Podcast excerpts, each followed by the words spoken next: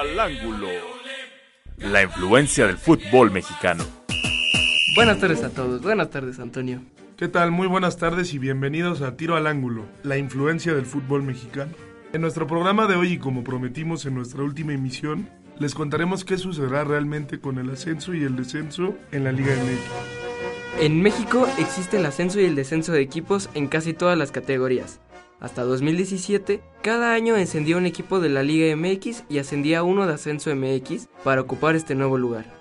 Sin embargo, para este año las cosas cambiaron. Los planes de reestructuración de la Liga MX incluyen el no descenso durante los siguientes tres años. A partir de 1950 y hasta 1968, el descenso a segunda división se hacía al estilo europeo, pues al final del año el equipo con menos puntos cosechados se despedía de la primera división.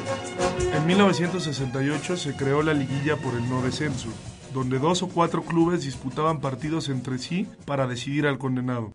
Sin embargo, esto se suspendería permanentemente en 1985, tras actos de violencia e invasión de cancha ocurridos en Zacatepec. es por la sangre de mi raza. Esto tras una derrota de 1 por 0 frente a Necax, donde los cañeros se despedirían de la primera división para no volver. En 1992 se implementó el sistema que a la fecha se utiliza, el del cociente. Este llamado cociente se obtiene dividiendo todos los partidos de la liga jugados por los clubes durante los últimos seis torneos, es decir, tres años, entre los puntos obtenidos de los mismos.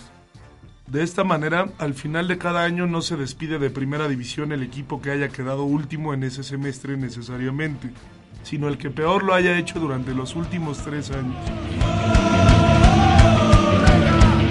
El sistema es criticado por algunos y defendido por otros. La realidad es que el equipo que recién asciende tendrá un promedio muy volátil, pues solo se le promediarán los partidos jugados en sus últimos dos torneos.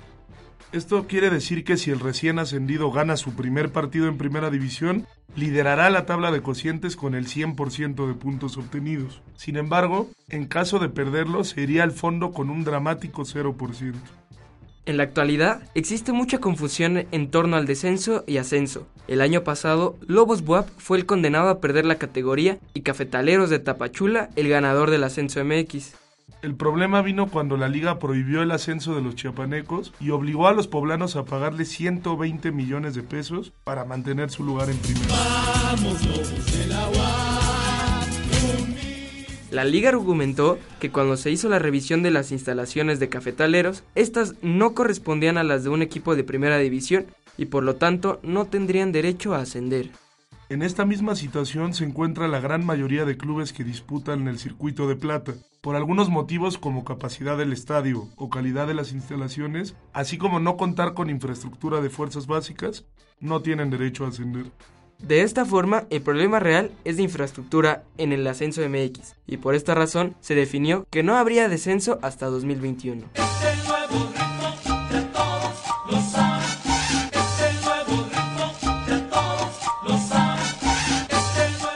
embargo, en caso de que uno de los siete clubes que sí tienen derecho a ascender consiga el premio durante estos tres años, sí se les dará su lugar en la Liga MX.